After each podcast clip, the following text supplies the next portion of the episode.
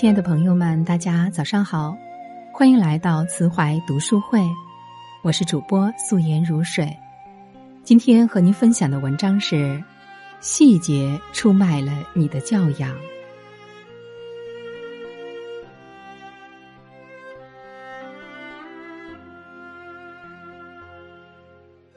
前两天来到一家咖啡馆，注意到了两个现象：有一个中年女性着装朴素。静静地坐在咖啡厅的角落里喝咖啡。临走之前，他将桌子上的杯子、盘子、所有垃圾都归拢，方便服务员收拾和他人就座后才离开。重点是，咖啡店里是没有要求顾客自己收拾的。另外一位女性着装时尚，行为干练，很有一副知性女人的范儿。只见她在桌上垫了一张白纸。然后把电脑搁在桌面，一会儿他接了个电话，对周边静谧的气氛毫无顾忌，大声的讲了足足将近二十分钟。电话结束后没几分钟，他就离开了咖啡厅，但他的座位却是杯盘狼藉。虽说无可厚非，但前后两者的行为对比起来，实在难以不让人唏嘘。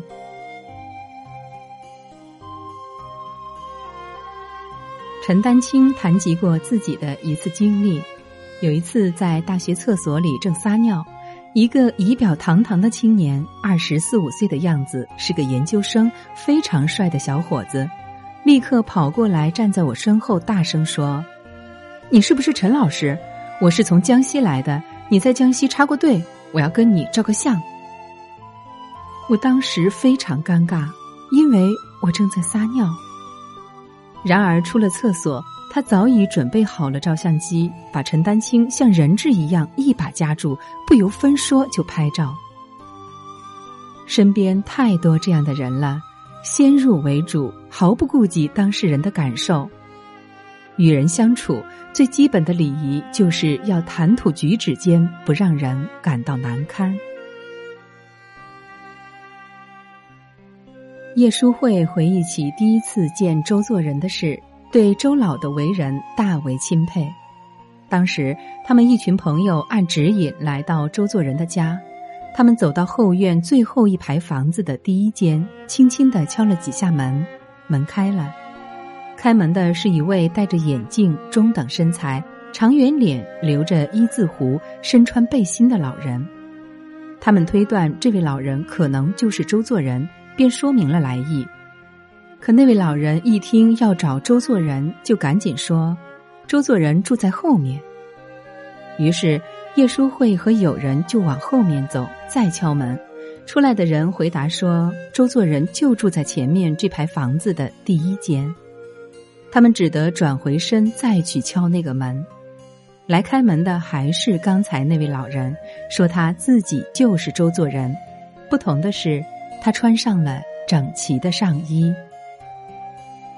周作人的这一行为虽说卖了几个关子，让来访的客人多走了几步路，但这一切正是一个大家才有的风度。尊重他人的感受，不让人难堪，其实就是尊重自己。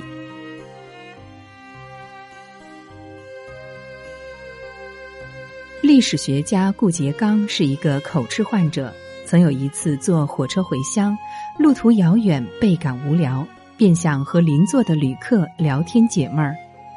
刚好邻座是一个与自己年龄相仿的年轻人，他侧身主动和他打招呼：“你好，你你你也是是是去苏州的吗？”年轻人转过脸看着顾颉刚，没有说话，只是微笑着点点头。出出出出去求学的，顾颉刚继续找话，年轻人仍是微笑着点点头。这时，坐在顾颉刚不远处的一位同行朋友看不下去了，他气冲冲的跑过来责问年轻人：“你这个人怎么回事儿？没听见他正和你说话吗？”年轻人没有理他，只是一个劲儿的微笑着。顾颉刚伸手示意朋友不要为难对方，于是就此作罢。当他们快到上海站准备下车的时候，顾杰刚突然发现那个年轻人不知什么时候已经走了，只留下一张字条：“兄弟，我叫冯友兰，很抱歉我刚才的所作所为。我也是一个口吃病患者，而且是越急越说不出话来。我之所以没有和你搭话，是因为我不想让你误解，以为我在嘲笑你。”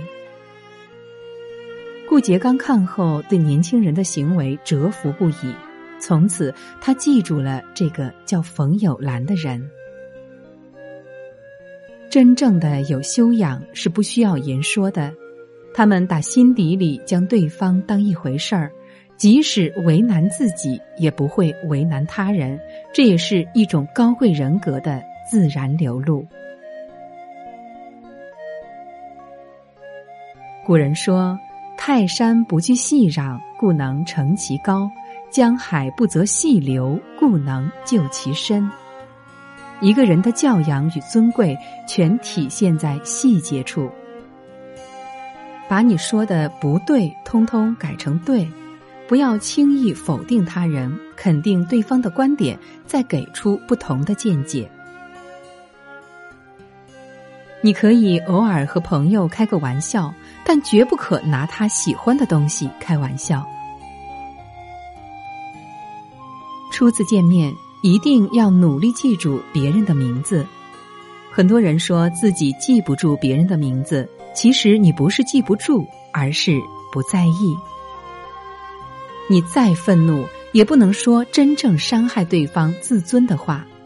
越熟悉的人，反而越了解对方的死穴。但不要因为熟悉而伤害别人。看破但不点破，给别人留一点余地。发现对方说错话或者说谎，不要当面拆穿。即便是那个最终上了断头台的路易十六王后，不经意间踩到了刽子手的脚，也会下意识的说一声对不起。如此难得的尊贵，虽说将生命输给了历史，却将尊贵留给了千秋后世。混得风生水起的人，并没有什么八卦秘术，他们靠的是一份心眼。关注他人，本身就是关注自己。这样的人，无论沉浮，都能四海通达，左右逢源。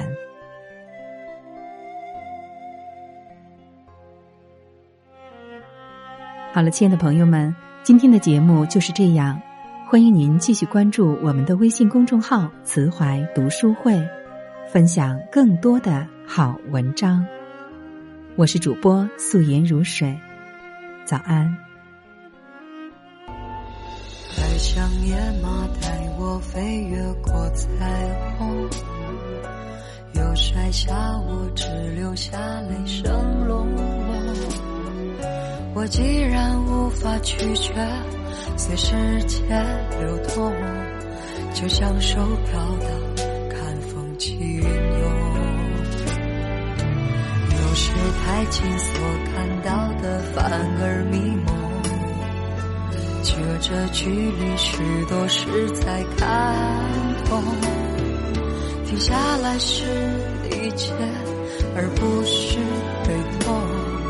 越急着爱，越会遇上噩梦。渐行渐远不如好好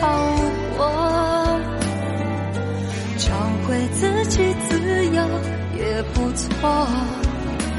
不为逃避孤独，就不计后果。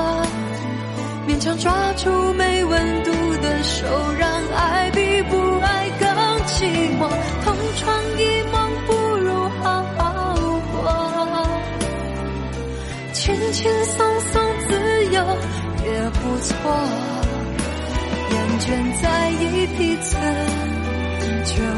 想折磨。